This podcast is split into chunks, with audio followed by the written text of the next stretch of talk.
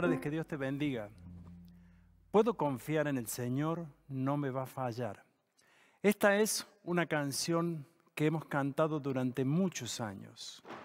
Dice la canción también, puedo confiar en el Señor, no me va a fallar. Repite otra vez, puedo confiar en el Señor, no me va a fallar. Si el sol llegara a oscurecer y no brille más, yo igual confío en el Señor, no me va a fallar. Pero le pregunto a usted si podemos realmente confiar en el Señor. Esta es una, una, pregunta muy honesta, sincera, y de la misma manera quiero responderla hoy. En principio yo diría que sí podemos confiar, porque Él mismo, Jesús, lo dijo.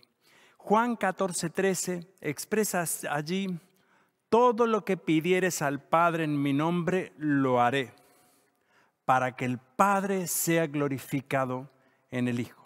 Sí podemos confiar, porque es una capacidad del creyente. De otra manera, no es creyente, es otra cosa. ¿Me entiendes esto? Es muy fuerte lo que estoy diciendo. La fe es el núcleo central de la vida cristiana. No hay vida cristiana si no hay fe. Esto es imposible. Los creyentes son tales por medio de la fe. Es decir, nosotros estamos en las manos del Señor. Sin fe no hay nada. Sin fe podríamos decir que no hay cristiano. Solo puede haber una identificación con la cristiandad cuando no hay fe. Por eso hay cristianos nominales, por así mencionar, que su identidad está basada en lo que cree que son, pero no en lo que creen. No sé si usted me entiende, en lo que cree que son, pero no en lo que creen. Muchas veces creemos que somos cristianos, claro que sí, pero ¿tenemos la fe como tal? Hay cristianos que viven por fe, sí, pero hay también cristianos que creen vivir por fe y no lo es. Esto que dije antes es una gran diferencia y hace una gran diferencia en realidad a nuestra identidad. No tengo la menor duda que aquí, en este lugar y allí donde tú nos estás escuchando, hay muchos de ustedes que al escuchar lo que acabo de decir, van a sentir como que les he quitado la silla donde están sentados. Van a sentirse como que se han caído a algún lugar y diciendo, como yo pensé que era cristiano. Pero amigos, no debemos engañarnos. Esto es sencillamente así. Si ustedes, si nosotros no podemos confiar en el Señor, entonces usted tendrá que confiar en el mundo, tendrá que confiar en su médico, tendrá que confiar en las amistades, pero la Biblia lo dice muy claro. Juan el Bautista dijo en su momento algo que es tan poderoso y tan duro, tan difícil al leerlo y cuando no tenemos esa identidad de fe. Dice Juan 3:27, Nadie puede recibir nada que Dios, perdón, nadie puede recibir nada a menos que Dios se lo conceda desde el cielo. Nadie puede recibir nada a menos que Dios se lo conceda del cielo. Pero créame, si no tenemos la fe, si no ejercitamos la fe, ¿Cómo podemos recibir? Esto dice Santiago. A esto llegó justamente Santiago como un concepto y dice, Santiago 1, 6, 7, vea, durísimo, pero real en lo que somos. Pero que pida con fe, sin dudar, porque quien duda es como las olas del mar, agitadas y llevadas de un lado al otro por el viento. Y aquí viene lo duro. Quien es así, no piense que va a recibir cosa alguna del Señor. Quiere decir que cuando hablamos de nuestra identidad como creyentes, puede que la podamos expresar con un pescadito, con una cruz, con una palabra en una remera que diga Jesús, podemos tener en nuestra casa una bandera que diga tal, pero en realidad nuestra fe va a ser probada no por lo que se ve, sino por lo que creemos y en quién creemos. Nuestra fe va a ser siempre probada y no únicamente la vamos a poder, digamos, demostrar con estas cosas exteriores.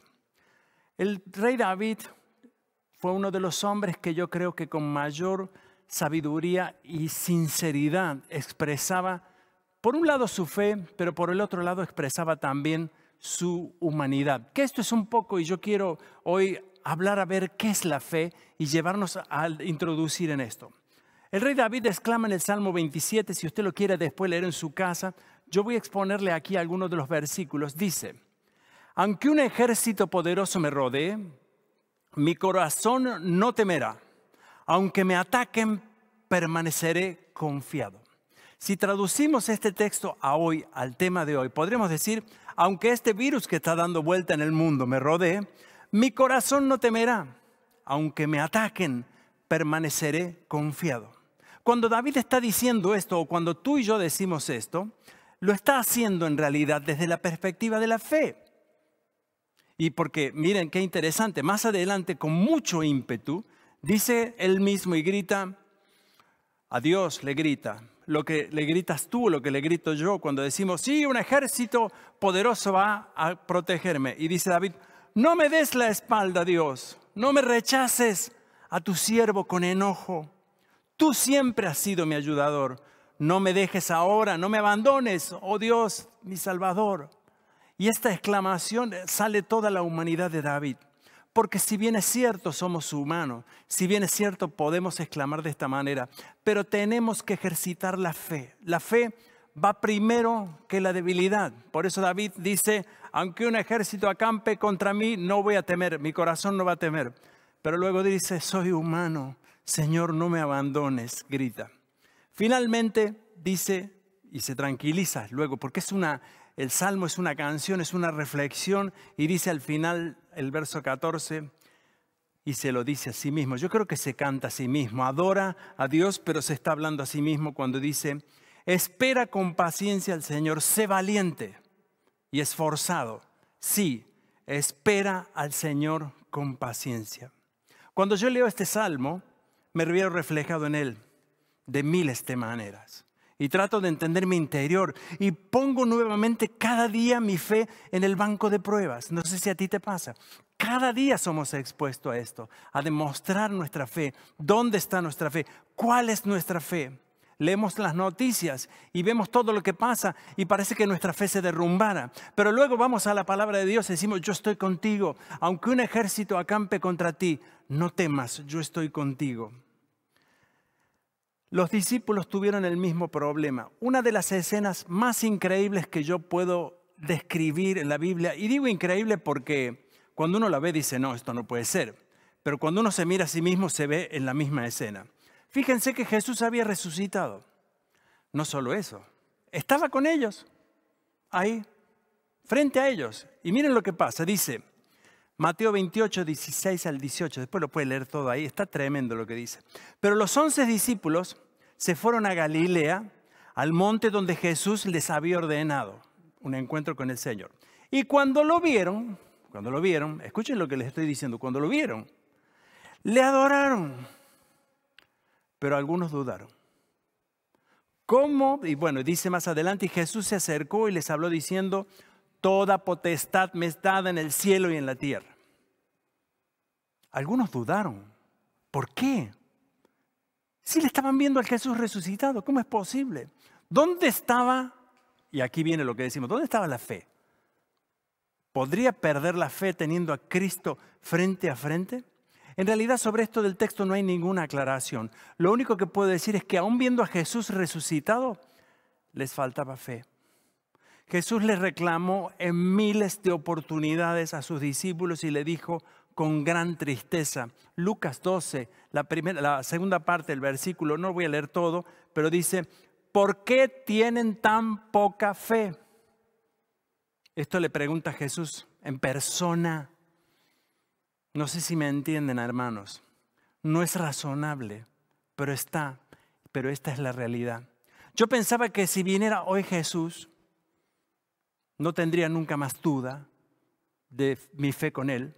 Yo pensaba que si lo tengo cara a cara diría, vi al Señor, ya está. Pero evidentemente la experiencia de los discípulos era esta y algunos habían sido reprobados de su fe. Necesito ejercitar la fe aunque lo vea cara a cara, aunque escuche sus palabras, necesito ejercitar la fe. Me pregunté para responder la primera pregunta que les hice, ¿qué es la fe? Y tengo que describir esto porque de otra manera no podemos decir y no podemos responder esta pregunta inicial, ¿puedo confiar en el Señor? Hebreos 11.1, conocemos mucho este texto, pero es central en la vida del creyente. La fe es la confianza de que en verdad sucederá lo que esperamos. Es lo que nos da la certeza de las cosas que no podemos ver. La fe como tal, la fe como tal, si la tuviéramos que materializar, si la tuviéramos que mirar, no sé si usted quiere, le gustaría ver la fe como tal, pero si la tenemos que hacer así, la fe es eso que no vemos ya hecho.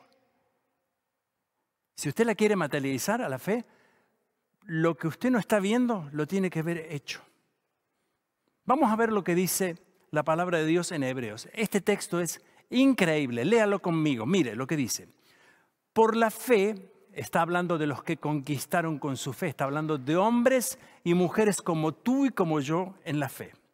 Por la fe, esas personas conquistaron reinos, gobernaron con justicia, recibieron lo que Dios le había prometido cerraron boca de leones, apagaron llamas de fuego y escaparon de morir a filo de espada. Yo le agregaría a filo de un virus. Su debilidad se convirtió en su fortaleza por la fe. Su debilidad se convirtió en su fortaleza. No sé si usted entiende lo poderoso de esto. Sin embargo, Aquí viene el otro aspecto de la fe, porque la fe, quizás ustedes y yo relacionamos la fe con cosas positivas. Ah, tengo fe que no me voy a morir y eso me motiva. Pero hay otra fe que tenemos que tener y es la fe que debemos tener para morir. Y aquí viene y dice, sin embargo, otros fueron torturados porque rechazaron negar a Dios a cambio de la libertad. Ellos pusieron su esperanza en una vida mejor que viene después de la resurrección. Algunos fueron ridiculizados por la fe y sus espaldas fueron laceradas con látigos por la fe. Otros fueron encadenados en prisiones por la fe. Algunos murieron apedreados o a otros los cortaron por la mitad con una sierra. Escuche, fe, ¿quiere tener fe? ¿Hay fe buena? Toda la fe es buena, pero la fe nos lleva a diferentes escenarios. A otros mataron a espada. Algunos anduvieron vestidos con pieles de oveja y cabras, desposeídos, oprimidos y maltratados por la fe. Fe. ¿Será la fe únicamente, soy un hombre exitoso porque tengo fe, a mí no me pasa nada?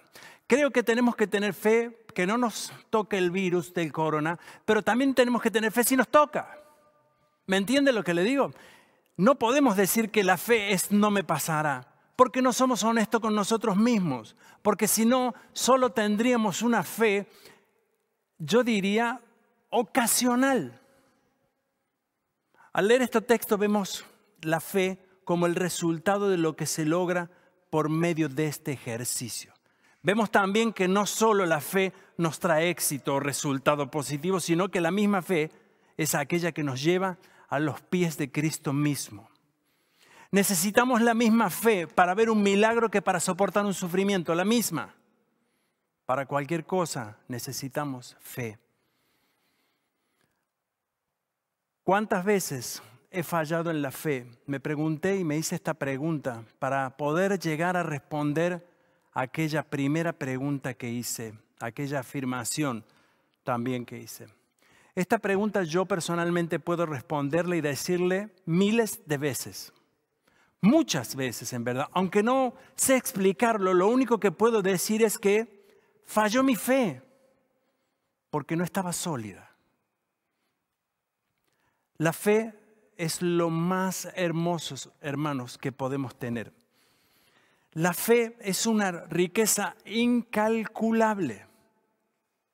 La fe es un arma poderosa. La fe es un medicamento infalible. La fe es todo lo que podamos ver a través de ella. La madurez cristiana está en la fe. Sin fe somos pobres, no tenemos esperanza, no tenemos esencia. La ciencia dice una cosa, pero la fe puede decir otra. Vuelvo a preguntarte para redondear esto y finalmente decirte, ¿puedo confiar en el Señor? ¿Puedes confiar en el Señor? Sí que puedes. Tener fe es declarar con fe lo que creemos. No es hacer nada más.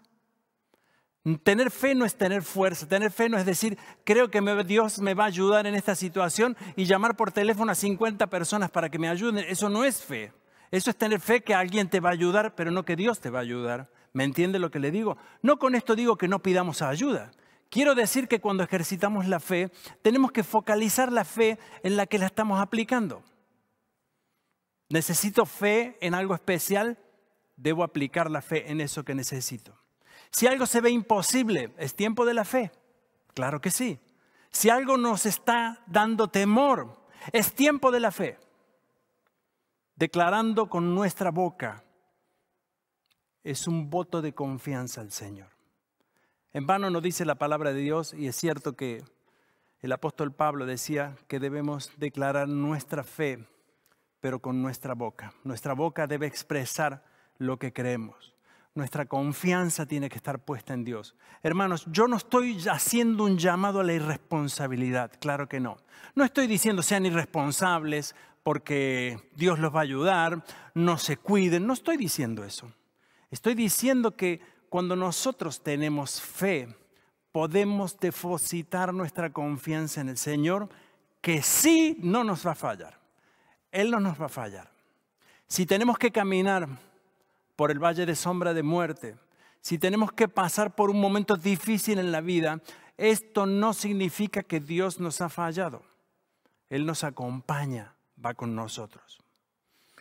Hay un hombre de mucha fe en la Biblia. Jesús dijo que fue el hombre que encontró con más fe en toda Israel.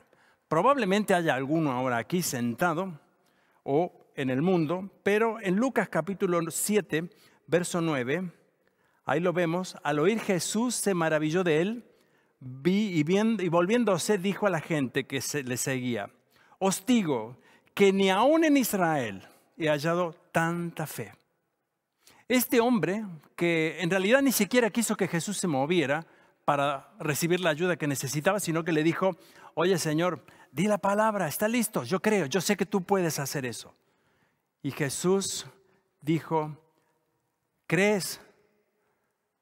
Has creído, tu fe es increíble. Vale la redundancia, ¿no?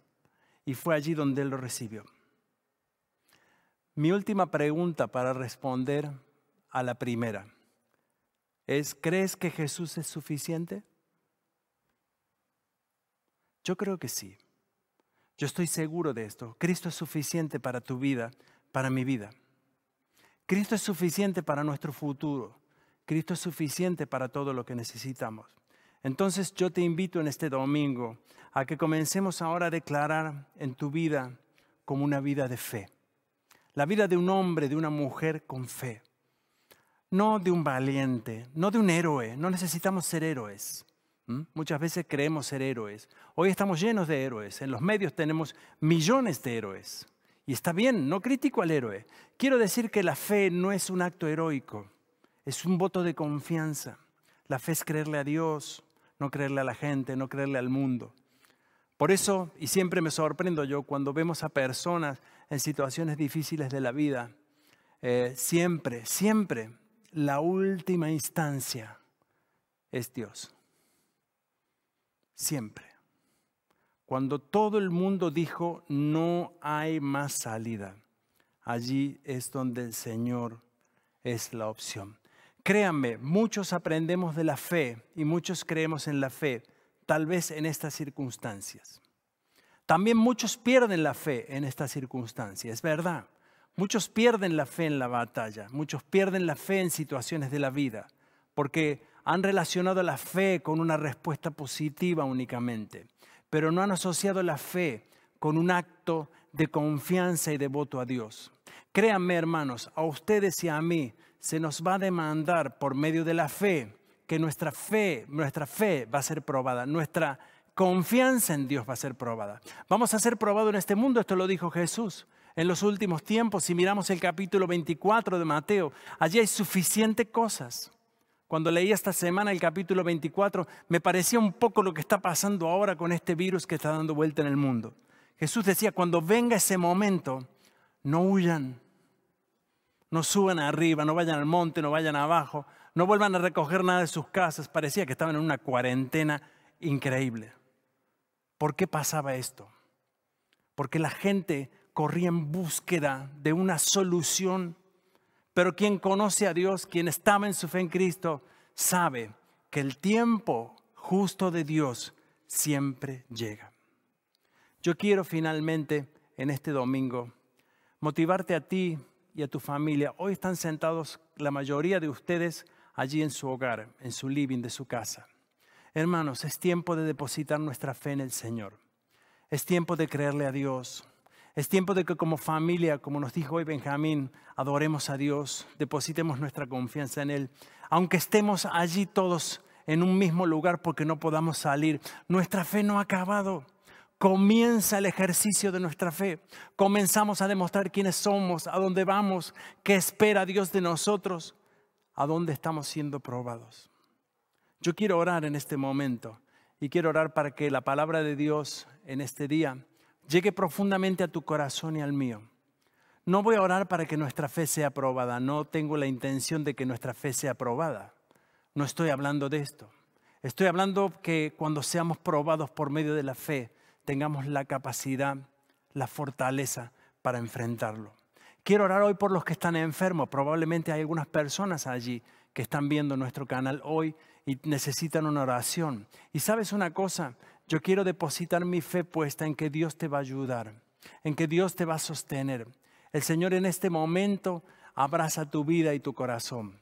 Cierra tus ojos conmigo y oremos al Señor. Señor, te damos gracias, Padre por este momento en el que tú has aclarado a nuestro corazón el valor de nuestra fe, en donde nuestra fe se ha visto expuesta, donde hemos sido desnudados, Señor, de nuestro interior de fe y nos hemos visto, Padre. Yo te ruego, Señor, por todas las personas que en este momento están ante una situación padeciendo, Señor. Seas tú, Señor, dándole la fe necesaria para enfrentar toda situación. Seas tú, Señor, obrando en el nombre de Jesús, haciendo y planificando, Señor, lo que tú has tenido, lo que tú ya has pensado para nosotros. Señor, no permita que nuestra fe decaiga, no permita que decaiga lo que somos, lo que tenemos o quienes somos.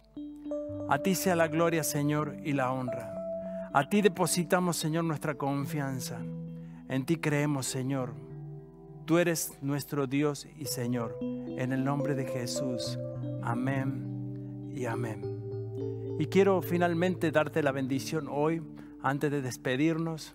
Y si tú estás allí con tu familia, con tus hijos, sería lindo en la mano en este momento. O quizás puedas abrir las manos así en señal de recibir y, dice, y todos juntos podamos en este momento pedir la bendición del Señor. Que el Señor te bendiga y te proteja. Que el Señor sonría sobre ti y sea compasivo contigo. Que el Señor te muestre su favor y te dé su paz. Amén.